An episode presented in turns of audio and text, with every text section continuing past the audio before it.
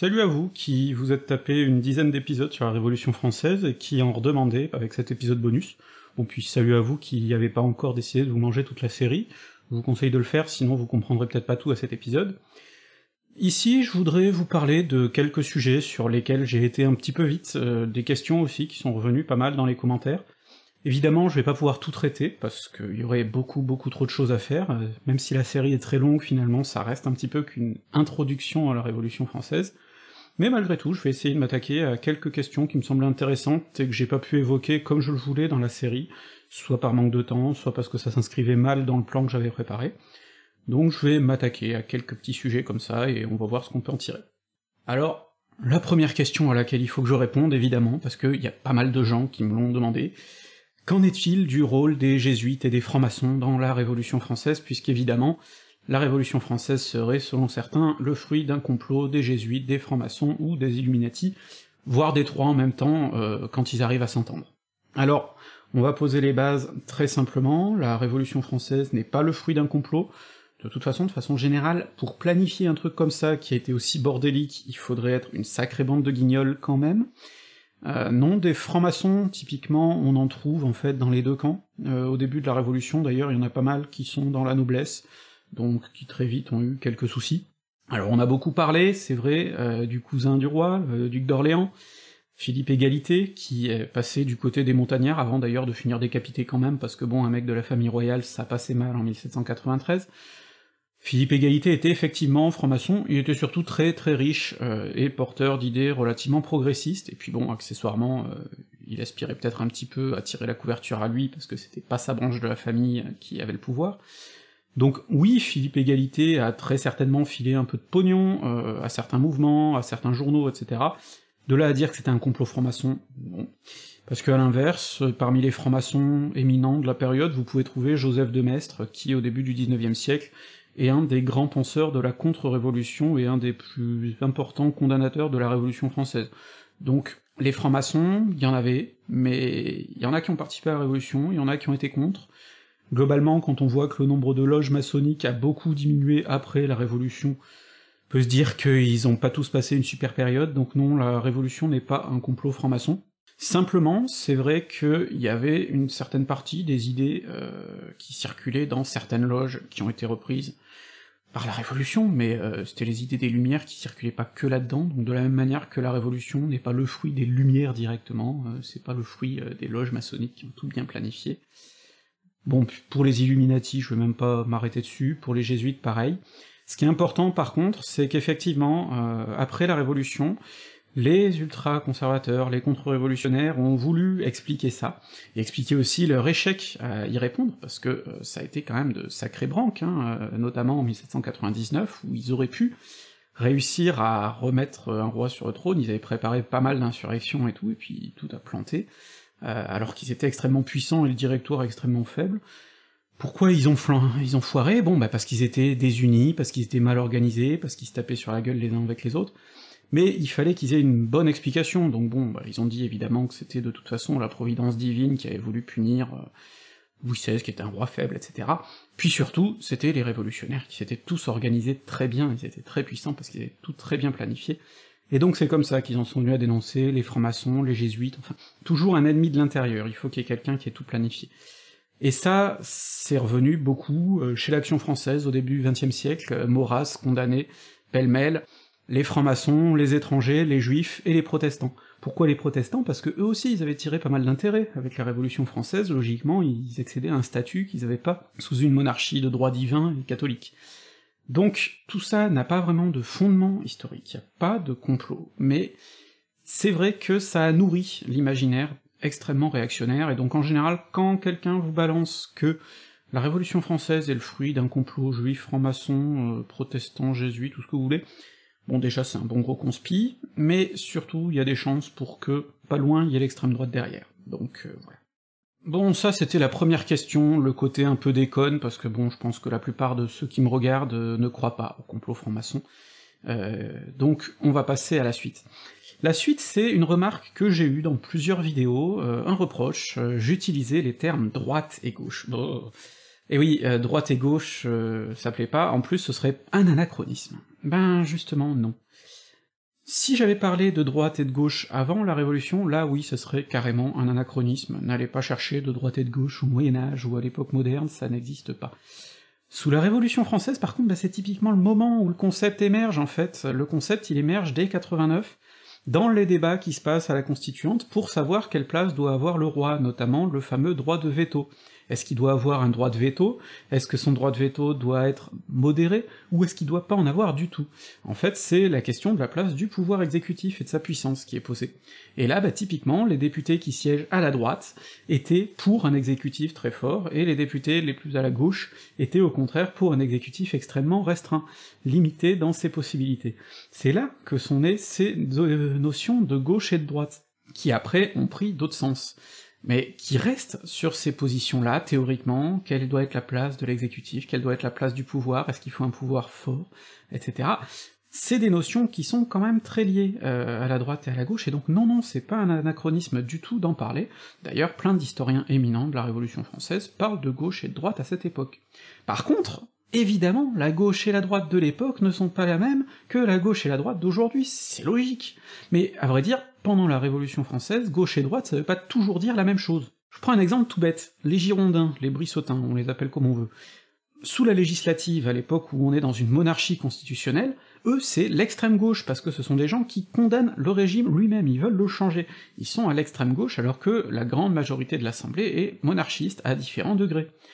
Mais une fois que la législative se termine, que la République est prononcée et qu'on passe à la Convention, ben là les Girondins sont repoussés vers la droite. Pourquoi? Parce qu'il y a de nouvelles forces qui apparaissent, des forces qui sont plus progressistes, qui sont plus radicales, qui sont à leur gauche, les montagnards notamment. Alors, le clivage, il se fait pas toujours sur les mêmes choses. Il peut se faire toujours par rapport au pouvoir, typiquement une bonne partie des Girondins sont quand même pour préserver le pouvoir royal et pour limiter les exactions populaires, la montagne n'est pas hein, pour que ce soit la fête du slip non plus, ils sont quand même pour euh, limiter un petit peu les, insurrections et tout ça, mais ils considèrent qu'il faut en respecter un certain nombre, logiquement, notamment celle du 10 août, il faut la légitimer, etc. Donc, là aussi, ces rapports-là existent. Est-ce qu'ils existent sur le plan économique? Bah, Comme je vous l'avais dit dans l'épisode sur les Girondins et les montagnards, c'est quand même moins clair qu'on pourrait le croire, parce que les Girondins sont pas toujours très clairs sur leur euh, programme économique, les montagnards non plus, et puis il faut dire qu'on est dans une situation tellement agitée, guerre civile, guerre extérieure, etc., que les mesures économiques, de toute façon, c'est souvent des bonnes grosses rustines qu'on pose selon les impératifs du moment, et donc là, typiquement, bah, pendant 1793 et début 1794, c'est les montagnards qui ont su prendre la bonne rustine, alors que les Girondins étaient complètement à côté de la plaque. Mais globalement, il n'y a pas de différence majeure, il hein. n'y a pas euh, d'un côté les gros communistes qui veulent supprimer la propriété privée, et de l'autre côté les gros libéraux qui sont pour la propriété privée à outrance, tous défendent la propriété privée, simplement après il y a différents degrés d'adaptation par rapport à la situation. C'est tout. Ce qui est clair, c'est que la gauche et la droite, ce sont des notions qui évoluent avec le temps. Typiquement, toutes ces forces révolutionnaires là dont je viens de vous parler, Girondins, Montagnards et tout ça, euh, globalement, quand va revenir ensuite la monarchie, bah, tous ces gens-là, à partir du moment où ils sont républicains, déjà ils font partie de l'extrême extrême gauche, euh, ceux qui sont même pas représentés politiquement, qui sont en sous-main, qui travaillent vraiment à l'extérieur des institutions. Puis après, bah, plus les choses avancent, plus ils réapparaissent. Ce qui fait que maintenant, au contraire, ce qui constituait l'intégralité ou presque de la classe politique sous la Restauration, par exemple, c'est-à-dire des monarchistes, à différents degrés, aujourd'hui c'est de l'extrême droite, mais même minoritaire au sein de l'extrême droite. Donc, tout ça, ça bouge, mais ça n'empêche pas que ce sont des concepts qui ne sont pas du tout anachroniques à l'époque. Donc, gauche et droite, vous pouvez les utiliser pendant la Révolution, et vous pouvez continuer à vous en servir, c'est très utile, et il faut arrêter avec ce concept du ni gauche ni droite, ça veut pas dire grand chose, etc. Ça, c'est des conneries qui sont utilisées de Macron à Asselineau, et généralement, ça veut dire oui, je suis un peu de droite, mais j'ai pas trop envie de l'assumer. Autre grande question, la question de la violence révolutionnaire. Alors là-dessus, il y a beaucoup de choses à dire. Bon, déjà, est-ce que la Révolution française a été violente? La question a une réponse évidente, oui, elle a été très violente. Euh, des violences qu'aujourd'hui on a du mal à comprendre et encore plus à accepter, parce qu'il y a énormément de morts, mais est-ce qu'elle a été exceptionnellement violente? Ben là, ça demande à se replacer dans le contexte. Et le contexte, euh, c'est un contexte où la violence est de toute façon beaucoup plus présente qu'aujourd'hui, ça c'est clair, en tout cas une violence différente, une violence qui est beaucoup plus physique. on est quand même dans un pays qui, encore euh, moins d'un siècle auparavant, chassait les protestants à coups de dragonnades, qui étaient des expéditions assez violentes, hein, merci Louis XIV. On est dans un pays qui, toujours sous Louis XIV, euh, s'était livré à des pillages assez monstrueux, le sac du Palatinat par exemple est un épisode franchement critiquable de notre histoire, et qui d'ailleurs est pas mal, euh, mal vu à l'étranger, bon on en parle peu en France, allez savoir pourquoi, c'est aussi une époque où, globalement, la famine tue, et tue beaucoup, hein, sous Louis XIV encore, on peut parler de millions de morts de faim, donc là aussi, c'est quelque chose qui est une violence, parce que bah, quand vous savez pas si vous allez survivre, et quand il faut trouver à bouffer, vous vous retrouvez parfois à sombrer dans la grande criminalité, hein, grand banditisme, pour survivre, donc éventuellement à tuer des gens pour pouvoir bouffer,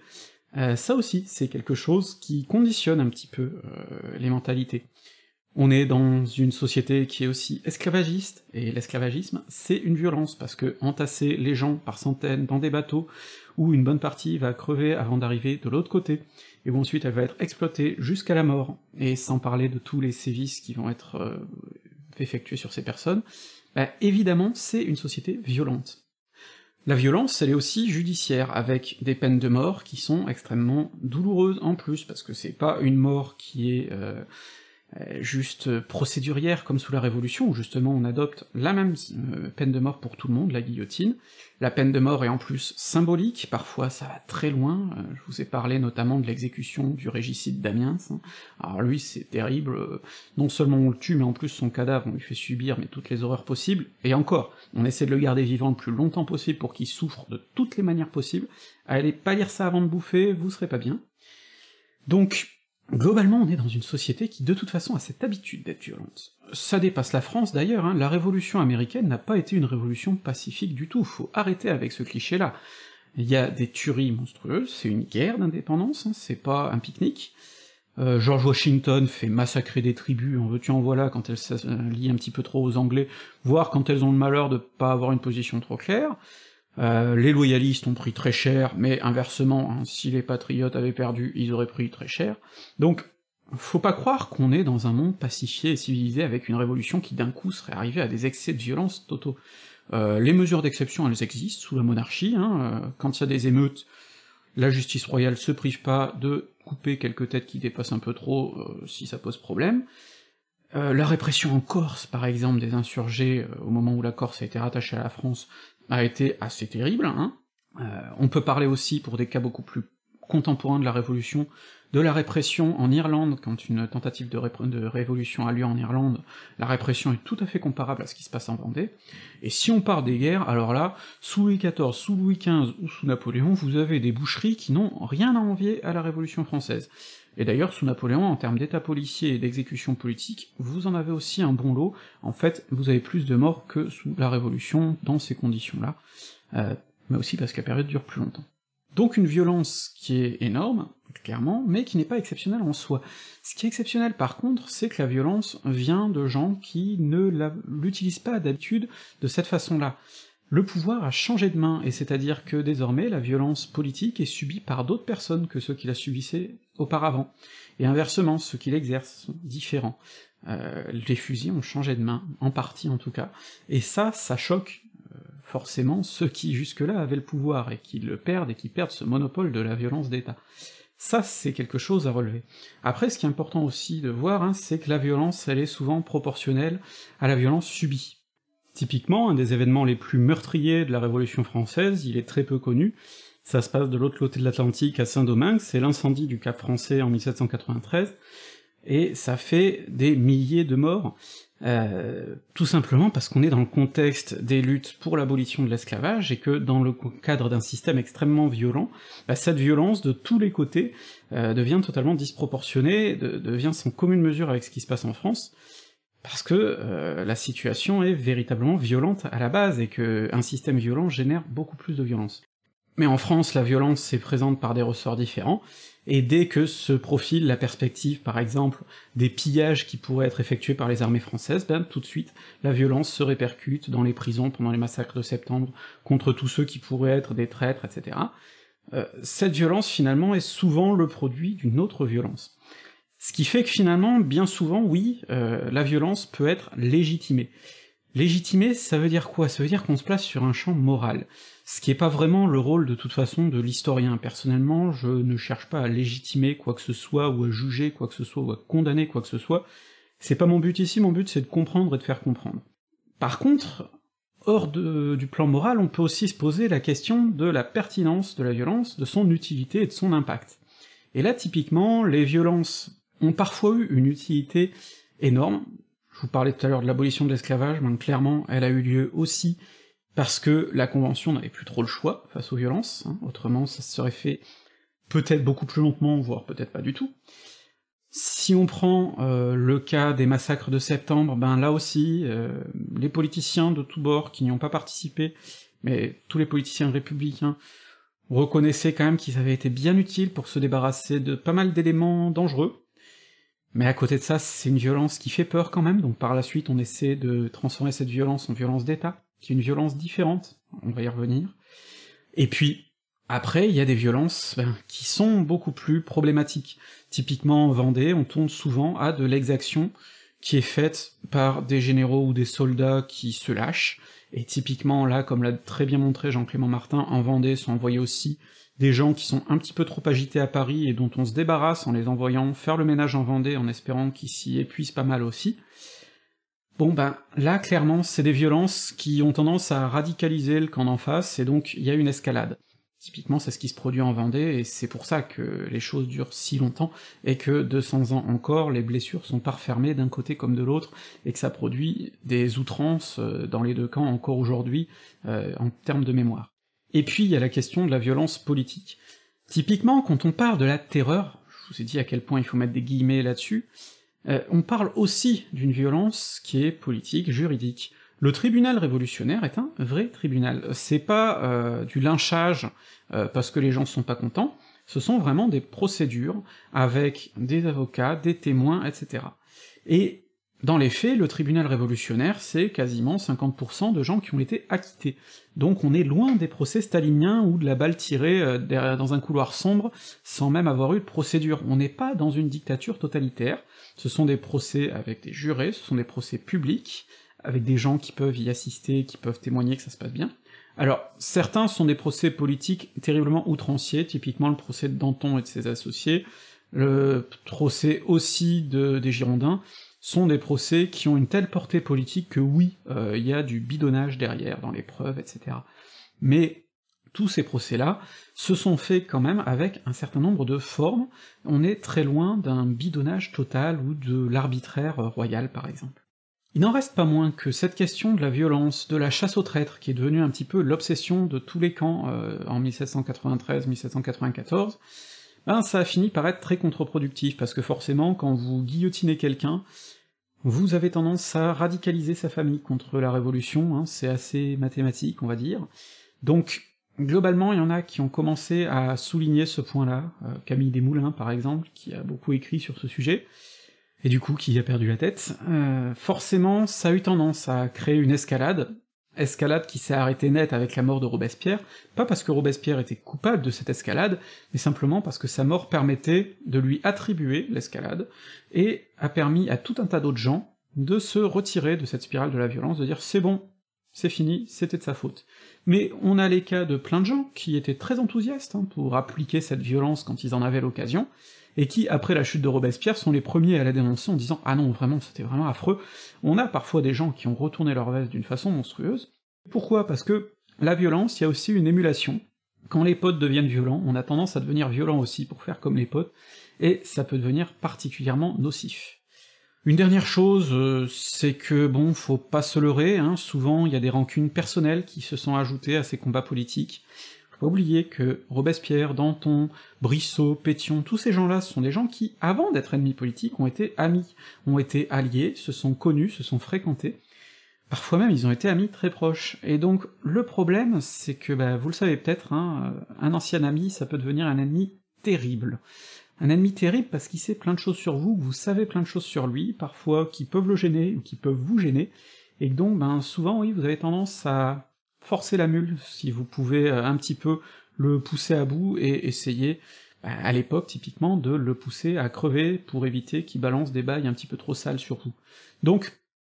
Ça, clairement, euh, c'est des dynamiques qui existent aussi, le fait d'essayer de, se débarrasser d'anciens amis encombrants, ou parce que ben, on tourne à la haine, parce que les, les rancœurs sont vraiment euh, encore plus fortes, elles sont personnelles. Donc ça aussi, il faut pas le négliger. Puis il faut pas négliger aussi qu'il y en avait certains qui étaient clairement des gens euh, avec un attrait pour la violence, hein, qui avaient aussi un intérêt à tirer dans la Révolution, et qui trouvaient dans les outrances, dans le langage ou euh, dans les actes, un moyen aussi de laver un petit peu leur conscience et de rester propre en apparence, parce que bon, un Fouché par exemple, qui pique beaucoup dans la caisse, ben le fait de réprimer très violemment Lyon, ça lui permet de partir avec bonne conscience en ayant bien fait son travail de révolutionnaire, même s'il s'est pas mal enrichi au passage. Bon, puis après il retourne sa veste quand il sent que le vent tourne. Ben ça, des gens comme ça, on en a encore euh, beaucoup, je pense, euh, des gens qui sont capables de tenir des discours extrêmement radicaux et de euh, lancer des anathèmes contre tous ceux qui ont pas l'air trop dans le dans la bonne dans le bon discours, mais qui eux-mêmes ont quand même pas mal de casseroles en cul quand on cherche bien. Je pense que c'est un prototype qui existait déjà sous la Révolution et qu'on a encore aujourd'hui. Donc il faut pas négliger non plus ces dimensions personnelles dans la violence révolutionnaire. Dans tous les cas, je pense que ce qu'il faut retenir, c'est que oui, la Révolution a été violente, et oui, c'est une violence qu'il faut analyser, qu'il faut pas traiter de façon dérisoire, comme si c'était accessoire ou rigolo même. Euh, je pense notamment aux, blagues qu'on a tendance à faire entre gauchisme sur le goulag, c'est un peu le même genre. C'est des trucs qui nous gênent un petit peu quand même dans notre inconscient, euh, c'est des, trucs qui nous posent problème, donc on les élimine par l'humour, comme ça on n'a pas trop à y réfléchir sérieusement. Mais c'est des questions, la Vendée, tout ça, auxquelles il va falloir aussi s'attaquer et les assumer plutôt que de rester dans, une démarche qui consiste à juste traiter ça comme si c'était dérisoire, ou bon, c'est des royalistes, on n'en parle pas trop, etc. L'autre chose, par contre, c'est que la Révolution n'est pas un régime totalitaire, euh, que pendant la Révolution, clairement, la vie continue. On est très loin des censures qui ont pu s'exercer euh, en URSS, en Allemagne nazie, euh, on est très loin de tout ça, on est très loin de la répression aveugle qui s'abattait là-bas, au contraire, hein, souvent quand la violence est extrême sous la Révolution française, c'est parce que le pouvoir central n'arrive pas à la canaliser, à la contrôler, donc c'est tout l'opposé euh, de ce qui se passe par exemple euh, pendant le nazisme. Et puis, ben, tout simplement, en France, la vie continue, la vie artistique, culturelle, euh, économique continue. La France de la Révolution, c'est pas un monde où tout le monde a peur et où tout le monde a peur de passer sous la guillotine. Le nombre de guillotinés est quand même très très très faible par rapport à la population française, et donc il faut pas avoir une image trop faussée de cette période non plus. La Révolution a été violente, oui, mais pas exceptionnellement violente pour l'époque. Tout ça, c'est une construction a posteriori, je vous en ai parlé notamment dans l'épisode sur la chute de Robespierre, et il y aurait encore beaucoup de choses à en raconter. Il y a un autre point dont j'ai très peu parlé dans cette série, parce que ça s'inscrivait mal dans le cadre chronologique que j'évoquais pour vous faire comprendre un petit peu la, la suite des événements, c'est la question des pauvres sous la Révolution, qu'en est-il des pauvres et quelle aide on leur a apporté D'abord, il faut poser une base très claire, euh, les pauvres, quand je parle des pauvres, là, c'est vraiment les indigents, ceux qui n'avaient rien, euh, ceux qui se battaient pour leur survie, ceux-là participent très peu à la Révolution. Les sans-culottes, ce qu'on appelle les sans-culottes, qui sont souvent les révolutionnaires radicaux, hein, que ce soit les enragés, les hébertistes, etc., euh, ces gens-là sont quand même plutôt de la petite bourgeoisie, ce sont parfois des petits patrons, des petits commerçants, des artisans, mais ce sont des gens qui quand même ont un certain niveau euh, de richesse. Parce que tout simplement, quand vous crevez de faim, euh, vous n'avez pas le temps de faire la révolution, c'est tout con, mais c'est comme ça, vous êtes trop occupé à survivre, donc la révolution, c'est pas les indigents qui la font, c'est pas la canaille, ces gens qui n'ont rien et qui se battraient pour euh, obtenir euh, peu, il y en a, mais en général, c'est plutôt des gens qui sont un peu au-dessus et qui sentent que leur situation pourrait basculer dans le rien, justement.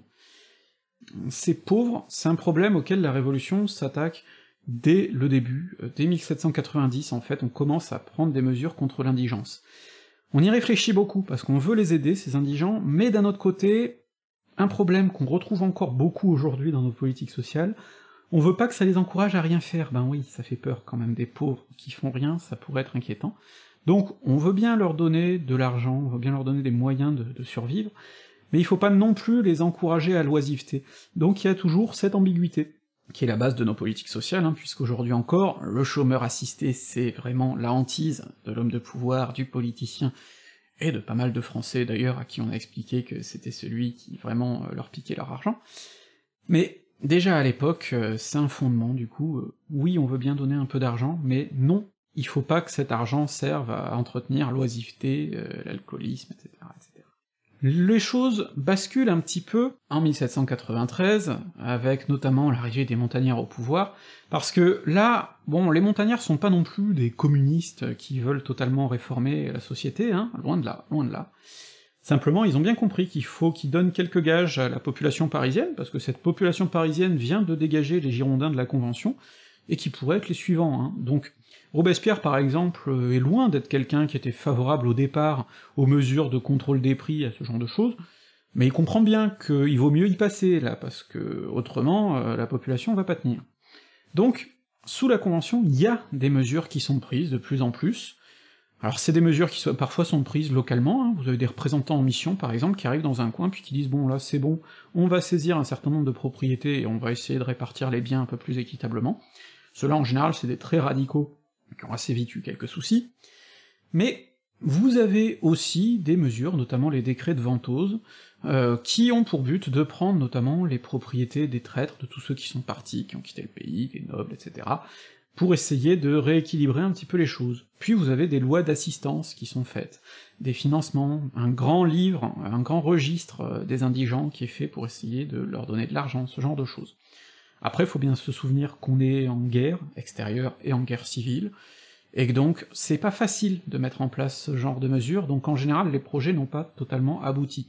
En plus de ça, après il y a eu le directoire, directoire qui est revenu en arrière sur pas mal de points, alors les projets d'éducation pour tous, par exemple, n'ont jamais abouti, le directoire s'est plutôt centré sur l'éducation euh, d'une sorte d'élite des classes populaires, hein, qu'on voulait faire monter dans l'administration, dans ce genre de choses, mais euh, pas d'éducation globale, ça coûte trop cher, ça sert à rien. Tout ce qui était aide aux plus pauvres a aussi en partie sauté, parce que bon, ben, libéralisme forcené oblige, on préfère essayer de motiver les entrepreneurs à employer, etc., ça a pas trop bien marché, ils ont préféré spéculer. Et puis, il y a aussi euh, le problème que tout simplement bah, les réformes n'allaient pas forcément assez loin, donc euh, typiquement toute la question des biens nationaux, ces biens qui étaient vendus et donc qui permettaient à plein de gens d'accéder à la propriété, bon bah pour les paysans aisés c'était super cool, ça, les a ça leur a permis d'avoir des propriétés, pour les plus pauvres par contre, ça marche pas. Ça marche pas, euh, ils ont pas les moyens d'acheter, donc des fois ils essaient de se regrouper pour les acheter, mais autrement c'est compliqué, et là aussi les projets de réforme pour donner un accès aux plus pauvres aux biens nationaux, ça a jamais vraiment abouti. Donc finalement, l'œuvre de la Révolution pour les pauvres, elle est réelle, mais elle est partielle, elle a pas eu le temps d'aller au bout, et jusqu'à quel bout elle serait allée, ça pose question. Mais il y a eu des tentatives, et c'est des tentatives qu'il faut souligner aussi, parce que la Révolution, c'est pas que des condamnations à mort à la chaîne, c'est aussi euh, l'essai d'aider les plus pauvres, euh, ceux qui en souffrent vraiment là, de, de cette pauvreté, de cette famine, etc. Et il faut pas non plus le négliger. Autre point de l'histoire très négative de la Révolution française, l'idée selon laquelle la Révolution a vraiment inventé le vandalisme, c'est-à-dire toutes ces destructions terribles euh, dont Stéphane Bern nous parle très souvent, tel château a souffert pendant la Révolution, on l'a pillé, etc. Euh, encore, euh, il y a quelque temps, je sais plus quels élus du FN se sont indignés des révolutionnaires qui avaient pillé la basilique Saint-Denis, qui avaient profané les tombeaux des rois, etc., etc. Alors oui, effectivement, la Révolution française, il y a eu des destructions. Et c'est à cette époque qu'on a inventé le terme de vandalisme. En fait, euh, ce mot-là vient d'un député montagnard, l'abbé Grégoire, dont j'ai pu vous parler un petit peu pendant la série, notamment parce que c'était un des premiers dénonciateurs de l'esclavage. Euh, l'abbé Grégoire était pas un mauvais gars, mais c'était un ennemi politique de Robespierre, et après la chute de Robespierre, c'est lui qui a inventé ce terme de vandalisme, pour dénoncer bah, tout ce qui avait été destruction d'églises, notamment, puisque logiquement c'était un abbé, donc il était un peu sensible à ça, et de façon plus large, destruction de patrimoine. Sauf que ce vandalisme révolutionnaire, il faut le relativiser. Déjà parce que il y a eu des destructions révolutionnaires euh, que même des gens comme Grégoire ont soutenu totalement. La prise de la Bastille, par exemple. Euh, les attaques de certains châteaux ne posaient pas du tout de problème euh, à Grégoire, hein, qui les approuvait, parce que là c'était des attaques de symboles. Globalement, la Révolution, pendant la période la plus radicale, on va dire 93-94, euh, n'est pas favorable à des destructions massives, au contraire, il commence déjà à protéger un certain nombre de choses. C'est le moment où on commence à avoir l'idée de protéger un peu les archives. Non pas forcément euh, parce que c'est d'un coup qu'on se rend compte que c'est important, mais surtout parce qu'on se dit qu'il faut garder les traces du crime, il faut garder les traces de la monarchie pour pas y ressembrer. Donc on commence à conserver tous ces documents qui jusque-là ne l'étaient pas systématiquement. Et puis, il y a aussi, à ce moment-là, euh, l'idée que oui, effectivement, on peut détruire certaines traces de la royauté, des statues par exemple, détruire certaines classes du contrôle de l'Église, des cloches par exemple, mais il faut le faire intelligemment, on pille pas. En général, le pillage est condamné par le pouvoir, clairement. Par contre, on transforme. Typiquement, fondre la statue d'un roi pour en faire des canons, c'est quelque chose qui est extrêmement révolutionnaire. Ça veut dire que bah, cette royauté qui pillait le pays, qui détournait les richesses, etc., qui, qui l'opprimait, on la transforme en outil pour le défendre maintenant, pour défendre son indépendance, etc. Le symbole est très fort. Des pillages, il y en a, malgré tout. Mais et c'est là que c'est intéressant, très vite apparaît cette volonté de protéger aussi le patrimoine. Typiquement, Versailles devient un musée, le Louvre devient un musée, c'est à ce moment-là qu'on commence à avoir une politique vraiment de, ce point de vue-là, et même une politique de protection de certains, certaines pièces de patrimoine. Parce que jusqu'à présent, le patrimoine, on s'en occupait pas vraiment. Euh, quand un roi débarquait dans un palais, typiquement Versailles, ça ne lui posait pas le moindre problème de détruire des trucs qui avaient été faits par ses ancêtres. Au contraire, ça faisait partie du jeu. Euh, quand on détruit par exemple à Versailles le magnifique escalier des ambassadeurs pour construire à la place, euh, il me semble que c'est des appartements privés, euh, je crois que ça a été fait sous Louis XV, ça choque pas spécialement à l'époque, et pourtant c'est une pièce de patrimoine merveilleuse hein, qui a été perdue, parce que l'escalier des ambassadeurs c'était un sacré truc. Mais, à l'époque, bah, ça paraît normal, le temps passe, on préserve pas tout, comme ça, on, on garde pas tout dans sa forme originelle. Donc, Versailles évolue, il y a des trucs qu'on n'hésite pas à détruire totalement pour construire un nouveau truc à la place, c'est pas un souci. C'est à partir de la Révolution et au XIXe siècle que commence à émerger notre notion de patrimoine et de préservation du patrimoine. Donc là aussi, on peut pas reprocher aux révolutionnaires d'avoir eu par moments des réflexes, typiquement la destruction de la Bastille, euh, qui étaient des réflexes bah, de l'époque, tout simplement, puisque la notion de patrimoine n'existait pas encore. Et puis le dernier truc, c'est que la Révolution n'est pas une période de vide artistique, euh, de vide intellectuel, au contraire, des savants, il y en a. Alors c'est vrai, on coupe la tête à Lavoisier, et ça, ça a fait une légende noire de la Révolution, c'est qu'on aurait exécuté tout un tas de savants parce que la République n'a pas besoin de savants. Mais c'est pas vrai, la République soutient énormément de savants. Lavoisier, il se trouve qu'il est fermier général, et que, comme tous les fermiers généraux de l'époque, il passe à la guillotine pour cette raison-là. Mais à côté de ça, bien sûr que la Révolution a besoin d'énormément de savants, en plus elle conduit une guerre, donc euh, la technologie en temps de guerre, euh, je peux vous dire que c'est pas un truc qu'on néglige. Donc la science continue à, marcher pendant la Révolution à plein régime, et on soutient un maximum d'initiatives, et l'art aussi, l'art, euh, il y a des productions artistiques énormes pendant la Révolution, sous le directoire notamment, mais avant aussi, hein, on protège l'art, et on le promeut énormément. Alors vous allez me dire, éventuellement, si vous êtes un peu Tatillon que c'est de l'art euh, officiel, c'est de l'art qui défend le régime. Ce qui est vrai, hein, si vous regardez les tableaux de David par exemple, bon bah David il est député à la Convention, euh, quand il peint Marat, quand il peint le serment du jeu de paume, oui bien sûr il glorifie la Révolution. Mais les portraits officiels de Louis XIV, de Louis XV, de Louis XVI avant ça, c'est quoi? Les tableaux qu'on trouve à Versailles, c'est quoi? Quand ensuite, au XIXe siècle, Louis-Philippe fait inaugurer à Versailles la grande galerie des batailles, euh, et des galeries sur l'histoire de France, les tableaux, c'est quoi quand il fait peindre la bataille de Poitiers et ce genre de choses? Euh, On pourrait multiplier les exemples à l'infini, parce que même sous la Troisième République, des peintures officielles, il y en a plein. Donc, oui, euh, l'art, effectivement, sous la Révolution, représente une certaine vision politique. Pas plus, pas moins qu'avant on n'est clairement pas euh, dans la démarche de la propagande hitlérienne ou stalinienne, par exemple, hein. on n'est pas du tout là-dedans.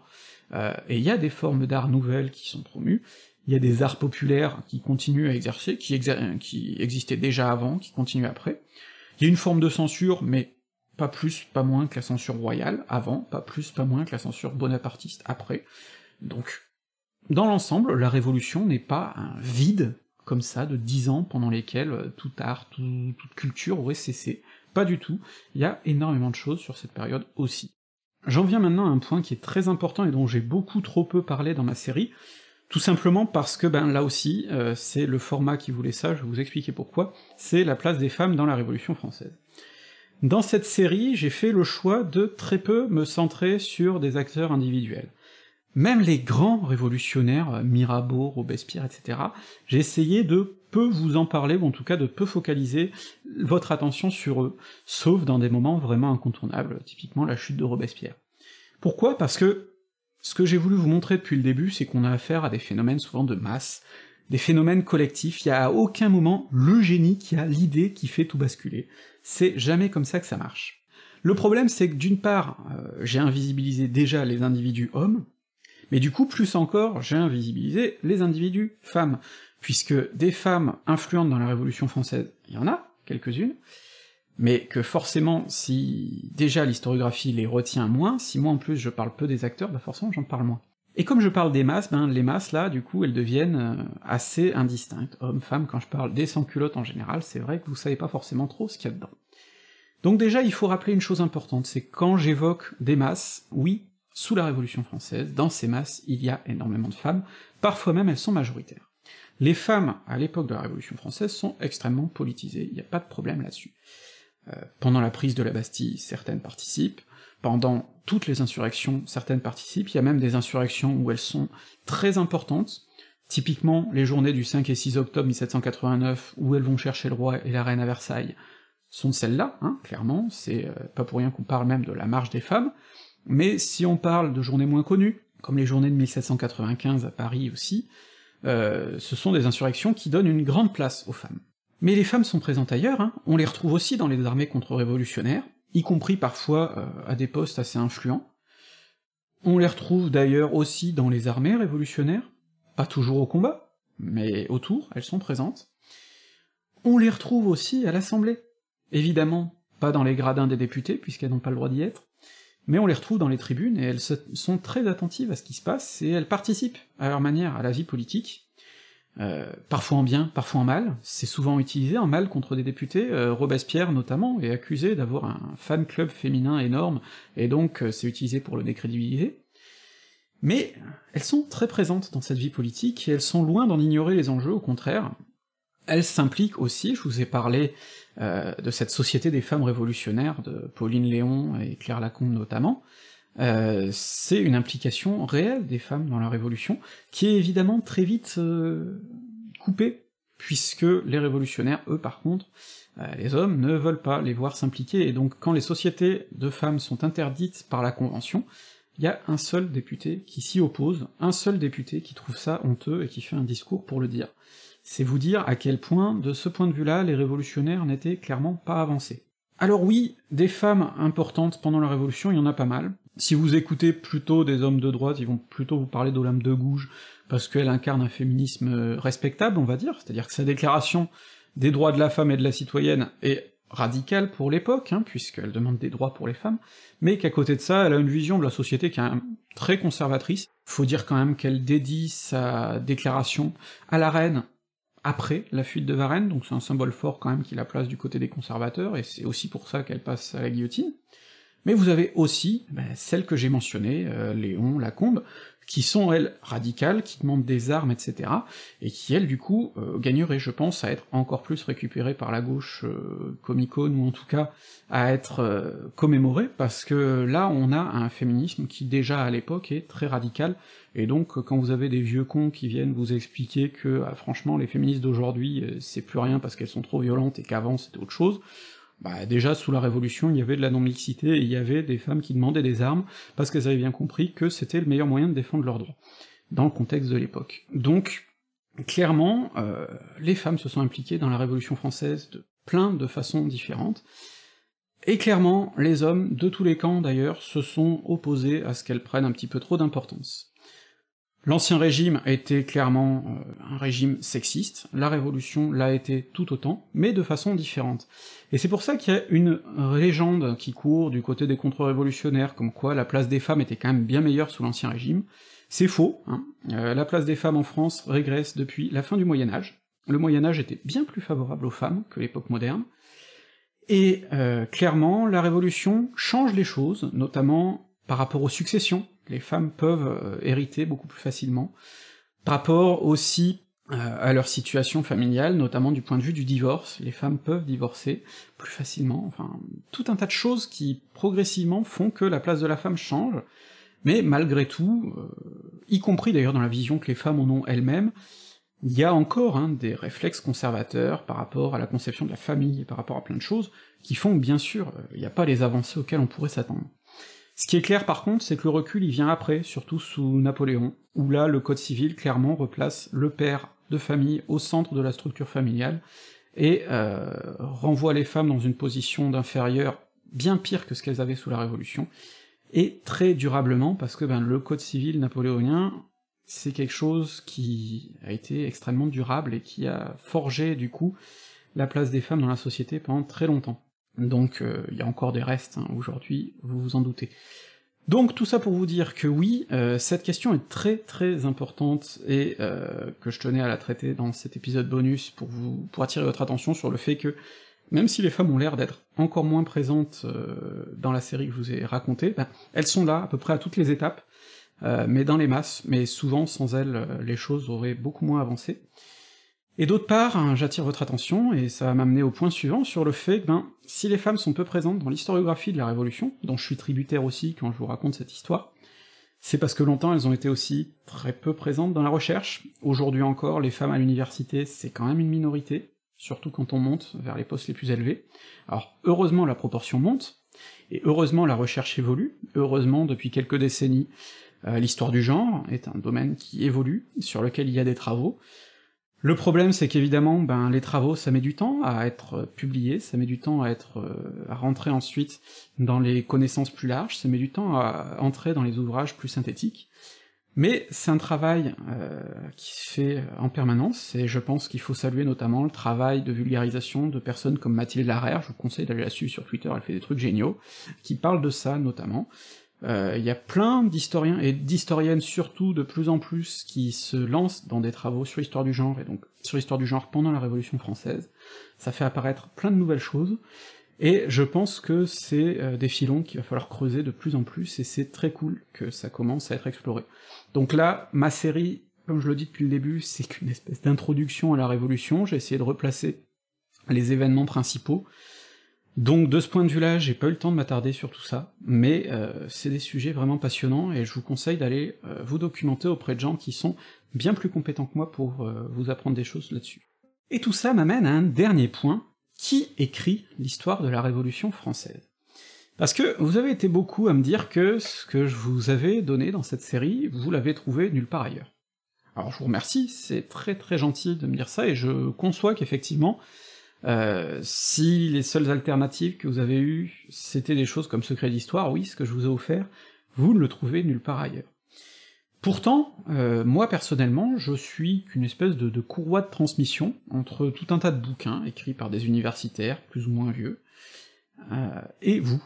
Ces bouquins-là, ils existent, certains sont très accessibles, d'autres beaucoup moins, je vais faire une vidéo pour vous en conseiller certains d'ailleurs, et j'ai fait des petites bibliographies à la fin de chacun des articles qui accompagnaient chacune des vidéos de la série.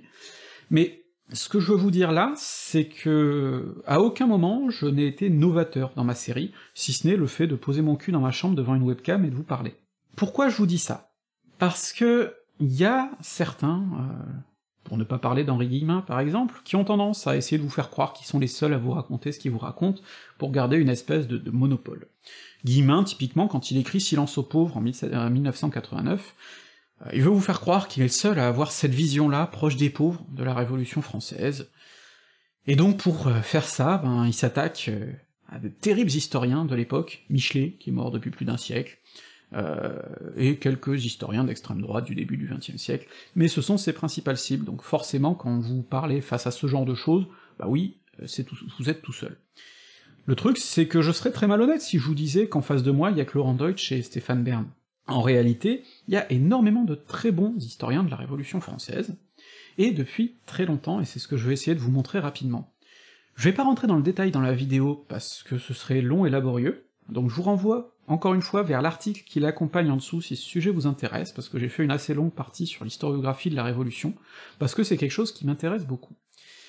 Alors oui, on pourrait remonter jusqu'à Michelet, qui a une version très lyrique de la Révolution française, et jusqu'à tous ces historiens du XIXe siècle, qui souvent sont des politiciens aussi, parce que Adolphe Thiers a fait une histoire de la Révolution française, Louis Blanc, un socialiste assez éminent du milieu du XIXe, a fait une histoire de la Révolution française, Jean Jaurès en a fait une, mais globalement c'est vrai que c'est des ouvrages qui sont maintenant très datés. C'est toujours intéressant de les lire, hein, vous pouvez euh, vous plonger dedans si vous voulez avoir leur point de vue sur la, question. Mais globalement, tous ces ouvrages-là, qui ont plus d'un siècle et demi, euh, c'est bon, on peut les laisser de côté, c'est plus des sources, en tout cas, euh, de travail. Par contre, c'est vrai que l'histoire universitaire de la Révolution française, vraiment sérieuse telle qu'on l'a fait aujourd'hui, a commencé à naître vers la fin du XIXe siècle avec Alphonse Solar. Alphonse Solar était un historien euh, qui était de tendance très républicaine, hein, très Troisième République, il aimait beaucoup Danton d'ailleurs,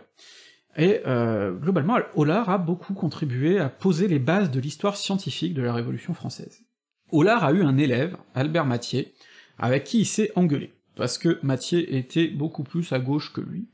euh, et ils se sont beaucoup engueulés, notamment sur la question de Danton versus Robespierre, c'est d'ailleurs un petit peu euh, leur engueulade qui a contribué à monter cette opposition entre Danton et Robespierre, dont je vous ai dit dans la série qu'elle n'a pas forcément lieu d'être pendant la plus grande partie de la Révolution.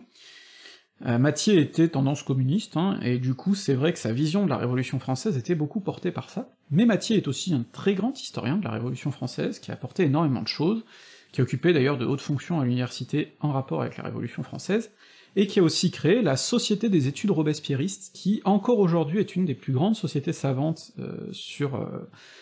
la Révolution française, puisqu'elle publie depuis plus d'un siècle des annales historiques de la Révolution française, qui sont la revue de référence sur le sujet,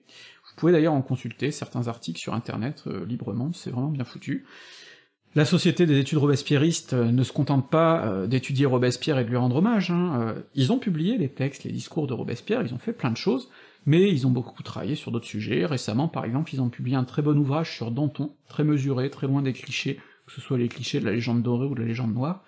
Donc vraiment, je vous conseille de vous plonger dans les travaux de cette société, qui est donc née avec Albert Mathieu, qui était un grand historien de l'époque, qui est mort, euh, si je me souviens bien, assez prématurément, ce qui fait qu'il a pas bossé beaucoup beaucoup, euh, que quelques décennies, mais enfin, il a fait un gros travail. Parmi les autres grands historiens de la Révolution française, en avez un autre, très gauchiste, lui aussi, Georges Lefebvre. Euh, alors gauchiste, mais gauchiste rigoureux, hein, comme je vous dis, là je ne vous parle que d'universitaires qui ont vraiment fait un travail de fond.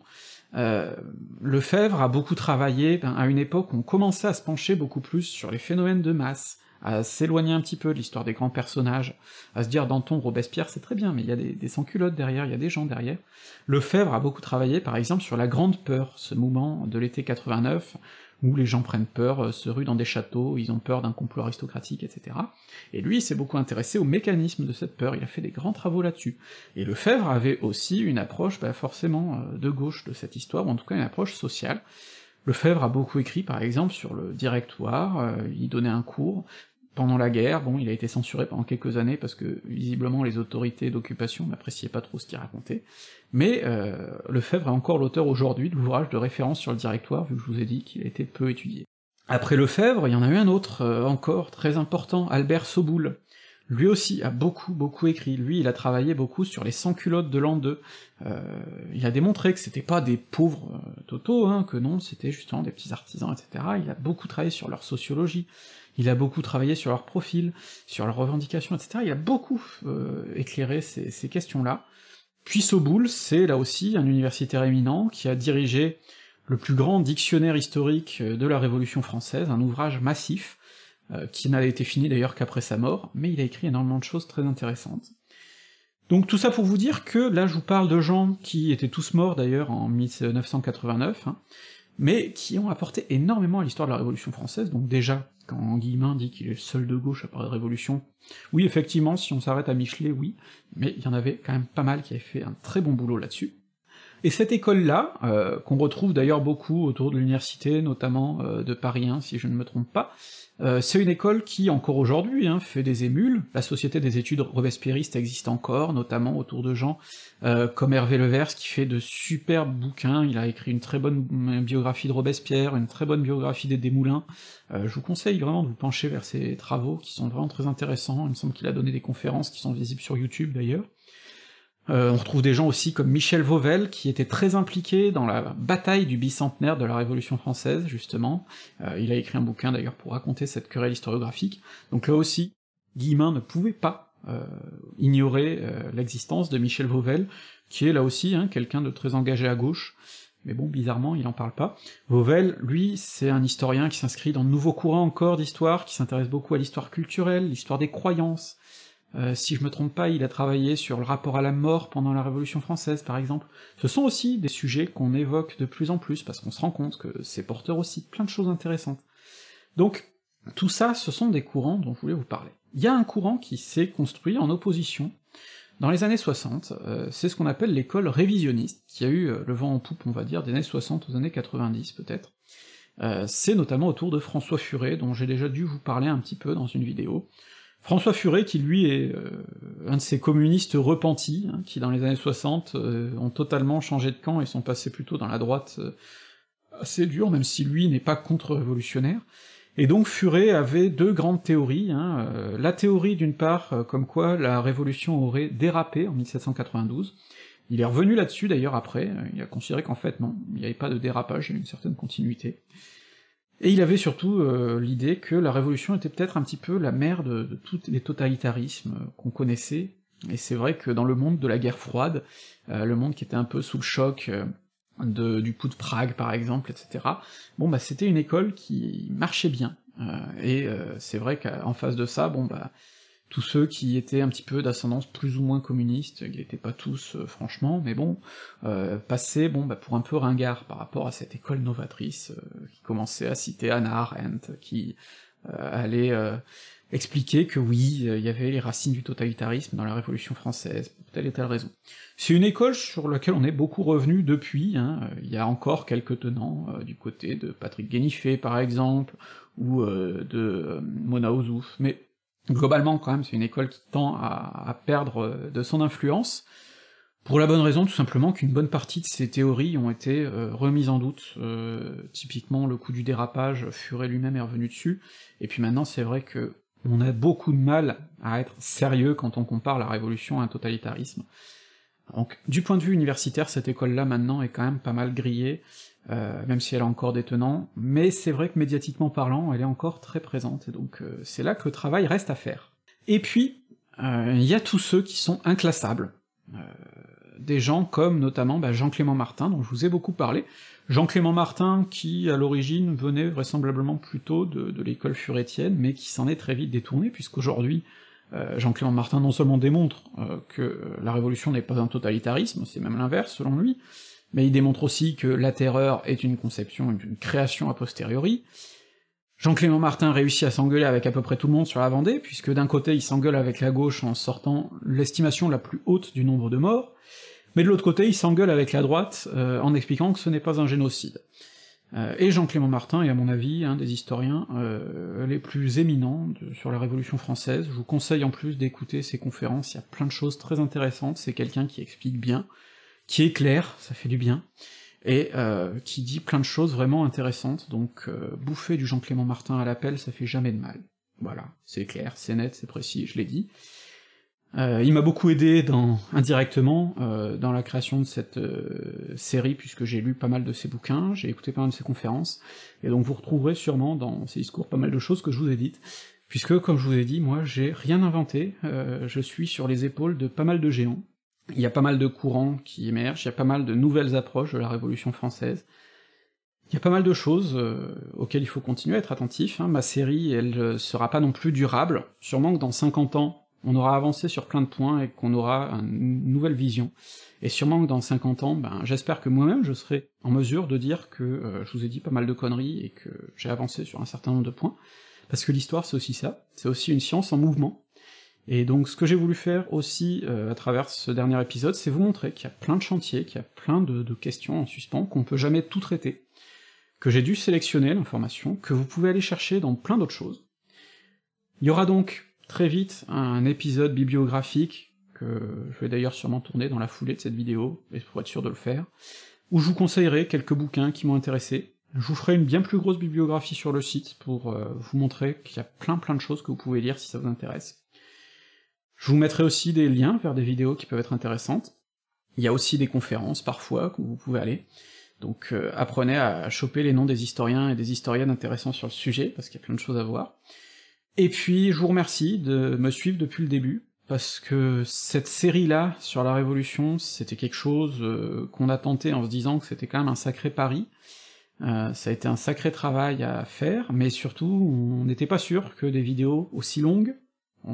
10 épisodes, vous tiendriez jusqu'au bout, et on est très surpris de voir que finalement, c'est les vidéos de la chaîne qui marchent peut-être le mieux, euh, même plus que certaines vidéos polémiques un peu faciles, et ça j'en suis super content, parce que j'ai pas envie euh, de m'enfermer dans des vidéos polémiques un peu faciles. Je suis très content de faire un travail de fond comme ça, donc pas mal de gens parmi vous m'ont demandé si on allait faire d'autres séries du même genre. Je peux d'ores et déjà vous dire que oui. Je peux d'ores et déjà vous dire que j'ai même choisi un sujet qui est désormais sûr à 99%. Je sais pas quand je m'y mettrai, je m'y mettrai quand j'en aurai envie, parce que c'est que comme ça que je fais du bon travail. En attendant, je vous ferai des épisodes un peu plus isolés, mais j'espère vous dire plein de choses intéressantes.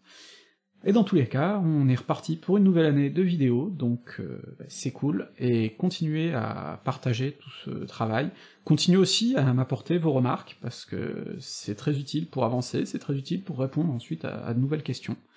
S'il y a beaucoup de questions sur la Révolution française, ou sur comment on a fait cette série, bah peut-être que je ferai un live sur le sujet, si ça vous intéresse, donc euh, n'hésitez pas à le dire en commentaire, et si j'ai la foi, on fera ça.